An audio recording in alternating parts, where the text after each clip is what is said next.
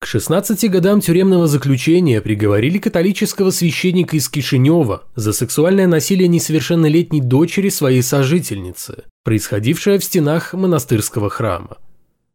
И, в принципе, на этом у меня все.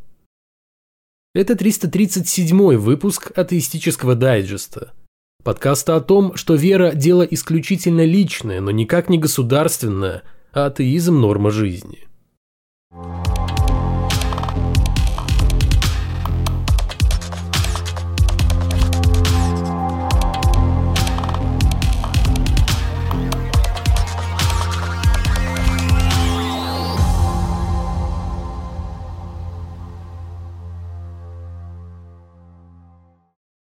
Завершилась история экс-схиегумена Николая Романова, летом 2020 года захватившего православный среднеуральский женский монастырь и павшего в неравном бою с могущественными жидомасонами, опасными бесами, хитрыми лжепатриархами, ненастоящими президентами, коварным хазарским каганатом и еще черт знает с чем – Итог яркой, но недолгой духовной борьбы бывшего гуру помешавшихся на конспирологическом православии знаменитостей оказался неутешительным.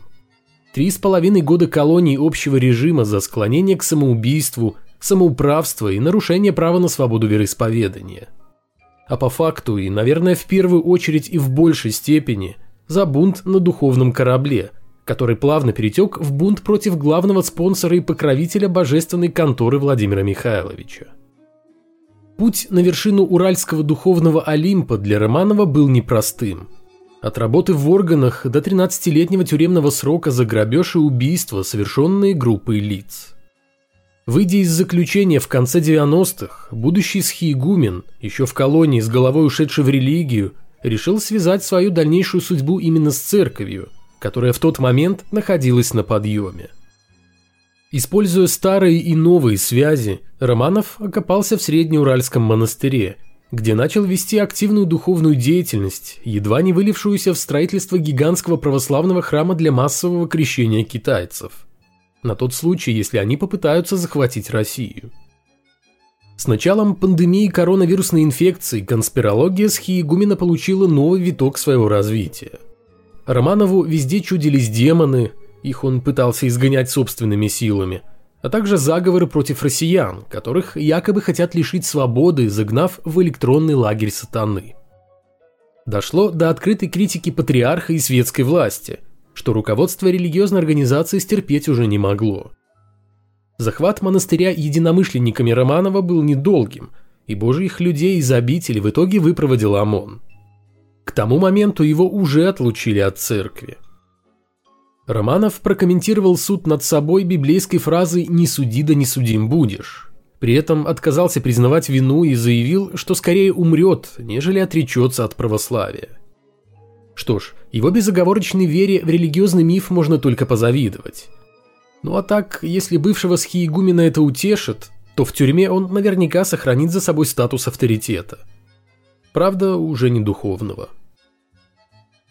А сейчас я расскажу вам, как нельзя думать и тем более публично выражать свои мысли относительно религии на примере свежего уголовного дела об оскорблении чувств верующих. На скамье подсудимых по печально известной 148 статье оказался житель Пензы Павел Пищулин.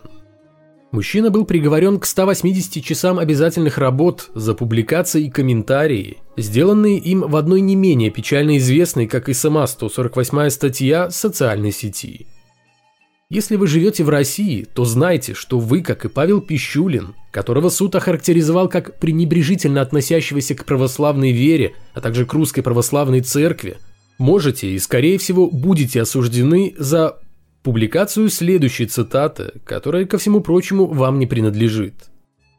Укрепление православия означает деградацию России и является одним из факторов падения России и гибели. Православие процветает при условии, если нищим становится население, если оно становится безграмотным, если оно становится больным. Суд посчитал, что этот текст содержит негативную оценку православного вероисповедания.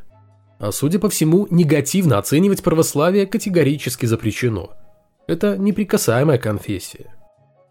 Выражение своей личной точки зрения относительно так называемого главного храма вооруженных сил России – Пищулину не понравились не только внешний вид и внутреннее убранство храма, но и то, что на территории мемориального комплекса хранятся фуражка и китель Гитлера. И это чистейшая правда, о чем в 2020 году рассказывал заместитель министра обороны Тимур Иванов. Ошибкой Павла Пищулина было то, что он посчитал, что личные вещи фюрера находятся в самом храме. Суд заключил, что мужчина оставил в своем комментарии скрытое утверждение о том, что православные верующие обращаются с молитвой к лидеру германского фашистского государства, обожествляя тем самым фашистского диктатора. Как видим, додумать преступление не проблема, особенно если оно относится к категории мысли преступлений – вас также осудят за характеристику Иисуса Христа как галилейского колдуна, кровопийцу и хитреца, что, по мнению суда, является негативной оценкой Иисуса Христа как библейского персонажа. Так что думать плохо о Христе тоже табу, религиозное, а с недавнего времени еще и светское. Не избежать вам наказания, если вы, как и Пищулин, считаете православие одним из наркотиков – Называйте верующих двуногими говорящими обезьянами, которые не умеют думать логически. И репостите мемы вроде фотографий трех священников, сопровождаемой фразой «Оказывается, у Иисуса не было внедорожника, он не вертел кадилом и не одевался как клоун». И, пожалуй, самое страшное. Под статью вас подведет и публикация вот такой мысли Льва Толстого – Та церковная вера, которую веками исповедовали и исповедуют миллионы людей под именем христианства, есть не что иное, как очень грубая еврейская секта, не имеющая ничего общего с истинным христианством. Цитата, к слову, абсолютно точна и взята из статьи Льва Николаевича 1907 года «Почему христианские народы вообще и в особенности русские находятся теперь в бедственном положении».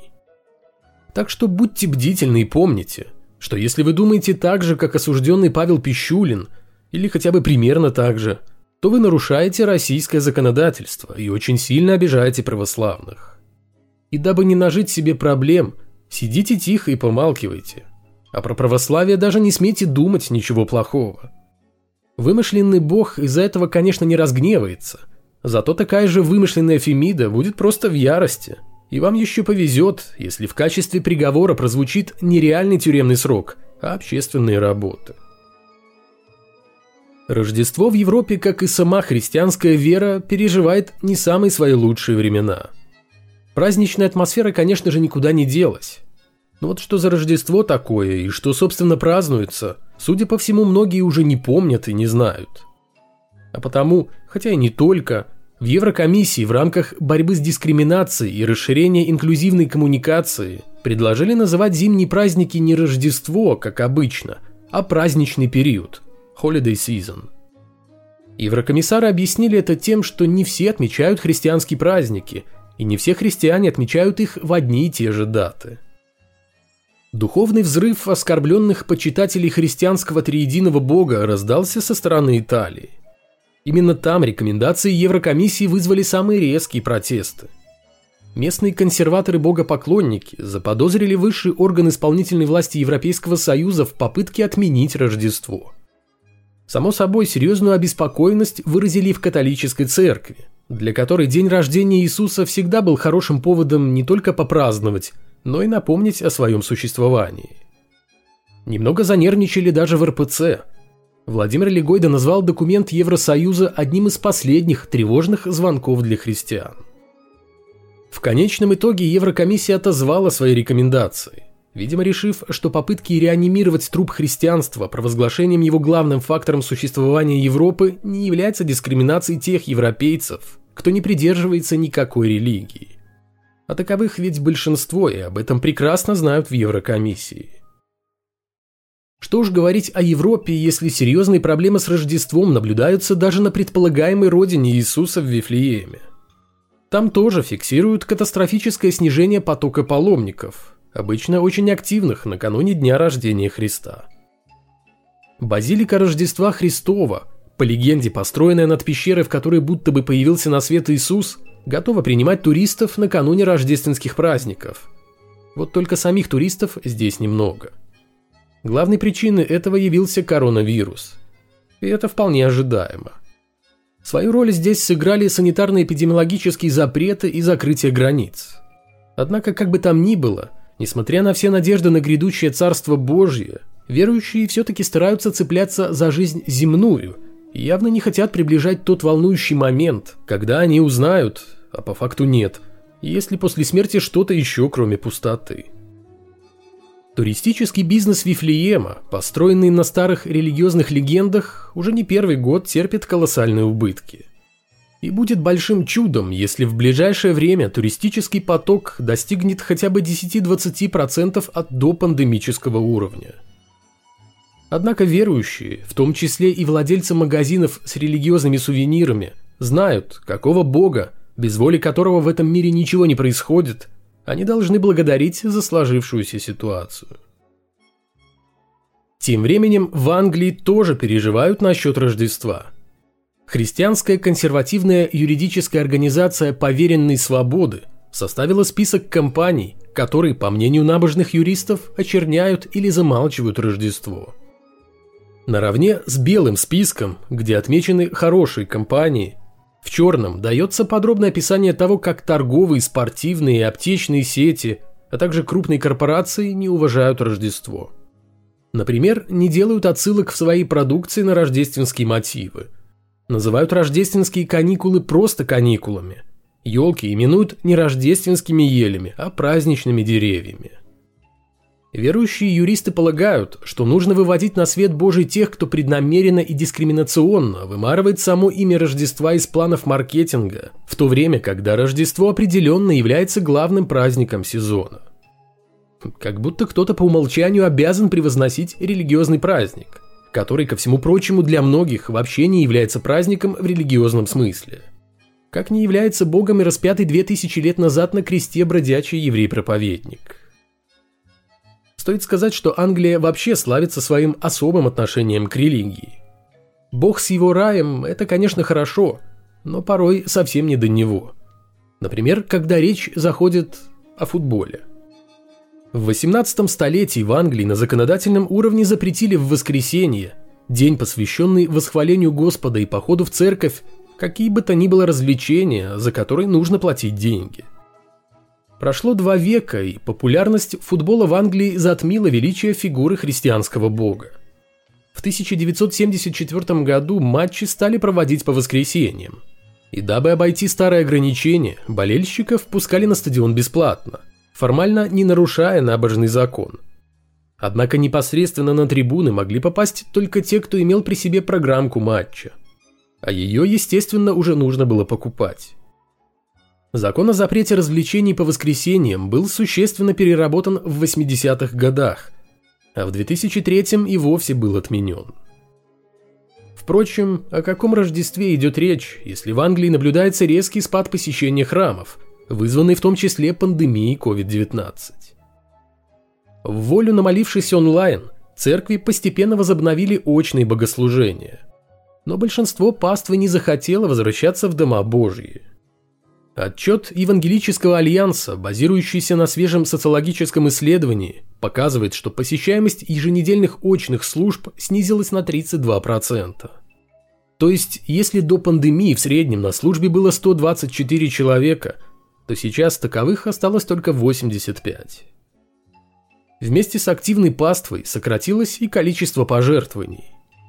60% священников заявили о заметном снижении материальной поддержки церкви.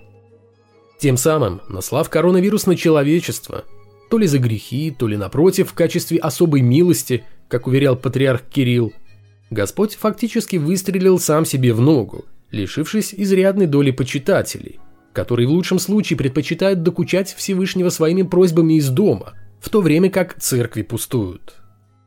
Хотя служители культа всегда могут ответить, что такова воля Бога, и его помыслы нам неизвестны – и здесь я, пожалуй, соглашусь. Трудно понять логику существа, который живет исключительно в головах верующих, старающихся держаться от логики на максимальном расстоянии. Недавно у католиков Беларуси появилась икона первой католической святой Латинской Америки Розы Лимской. Известная при жизни как Исабель Флорес де Олива, Роза Лимская считается в церкви не только персональной покровительницей Перу и Южной Америки – но еще и покровительницей садоводов и цветоводов. Выходит, что еще один святой на небесах оказался при деле здесь, на земле. Однако при всей иронии стоит сказать, что в церкви можно встретить чудеса, напрямую связанные с цветами. Правда, речь пойдет про церковь православную, но это в принципе не особо меняет ситуацию. В июне 2017 года СМИ сообщали, что в храме Красногорского мужского монастыря в украинском городе Мукачево помещенные под стекло иконы Божьей Матери засохшие лилии внезапно расцвели. В самой церкви утверждали, что подобное чудо случается регулярно.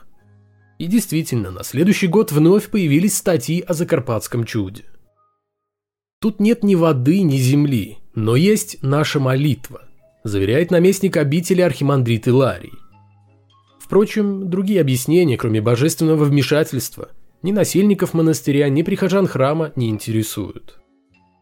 При этом СМИ немного лукавят, когда рассказывают о том, что в икону помещают именно полностью высушенные цветы.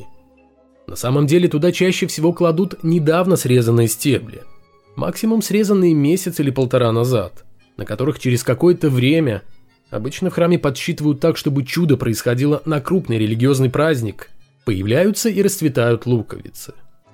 Распустившиеся лилии считаются чудотворными. Верующие рассказывают, что они помогали справляться с различными недугами. Иконы, рядом с которыми засохшие цветы распускаются с завидной периодичностью, есть и в других церквях. Лилии у икон цветут не только в селе Мукачево, но и, например, в селе Кулевче Одесской области – а также на греческом острове Кефалония, славящемся другими мнимыми чудесами.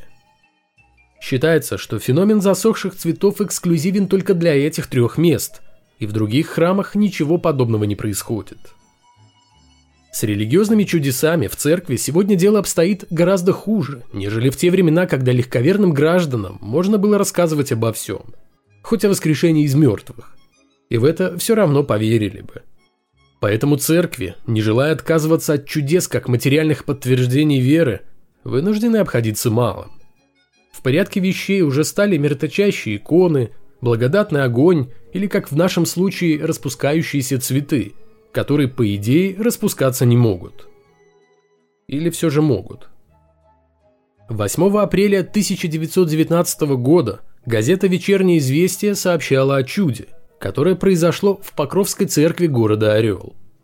Вернее, о последствиях предполагаемого чуда, суть которого заключалась в том, что на одной из икон храма внезапно и без видимой на то причины расцвел венок из засохших цветов. На нем появились свежие бутоны, из которых впоследствии начали появляться цветки. В церкви объявили о том, что это знак. На Орловскую губернию сошла Божья благодать, в результате чего в Орел ринулись толпы паломников, которые простаивали у иконы часами. Благо руководство церкви подсуетилось и организовало круглосуточные службы. Некая гражданка Юрьева утверждала, что тот самый чудо-венок плела ее тяжело больная невестка, и когда он оказался на иконе, та внезапно исцелилась. Описываемые события имели место в конце октября 1918 года – и привели к тому, что под суд отправились священники Покровской церкви Серебрянский и Беляев. Их обвинили в распространении ложных сообщений и организации народных волнений. Таковые действительно имели место. В декабре к собравшейся у церкви толпе верующих вышли члены местного исполкома. Народ обвинял власти в расстреле епископа Макария и опасался, что такая же участь постигнет священника Серебрянского – Люди были уверены, что в столице приняли решение о его ликвидации, когда узнали о чудесном явлении в Орле.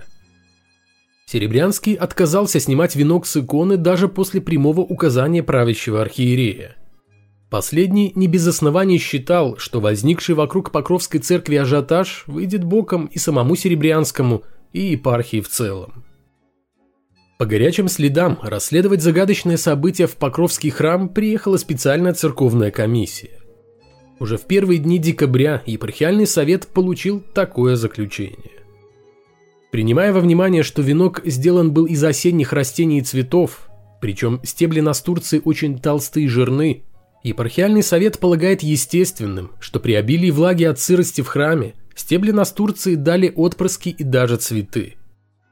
Ввиду этого совет постановляет объявить Причту, что ему надлежит воздерживаться от всяких мистических истолкований расцвета венка и поступить с венком по своему усмотрению, предупреждая возможность появления суеверий. Несмотря на то, что даже в церкви нашли естественное объяснение феномену, оба священника, и Беляев, и Серебрянский, не пожелали отступать и продолжили рассказывать прихожанам и паломникам о чуде. 13 декабря 1918 года церковная комиссия вновь оказалась в храме. На этот раз для того, чтобы взять часть венка на анализ, который впоследствии провели доктор медицины Щербинский и лесничий Фомин.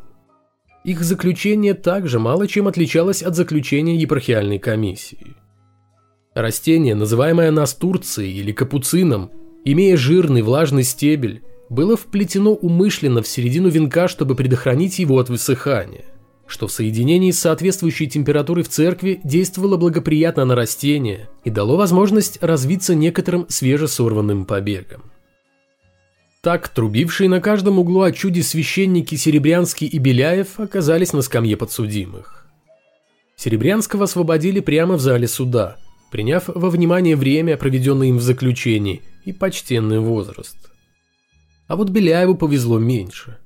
Он был приговорен к полутора годам тюремного заключения. Как видим, еще сто лет назад вся сверхъестественная подоплека феномена с цветением возле икон засохших растений была отброшена, как не имеющая ничего общего с реальностью. Под действием сырого воздуха и тепла от свечей, вплетенные в венки луковицы лилии действительно способны распускаться, что не является чем-то необычным и тем более чудесным. При этом хорошо заметно, что распустившиеся у иконы цветы выглядят гораздо слабее тех, которые росли в нормальных условиях, что опять же не свидетельствует в пользу чуда. Чудом было бы, например, цветение лилии, засохший год и тем более два года назад. Но такие чудеса не под силу даже Богу. Тем не менее, с поразительной настойчивостью и по сей день некоторые священники и верующие продолжают тиражировать слухи, основой которых является отнюдь не вера, а простая неграмотность.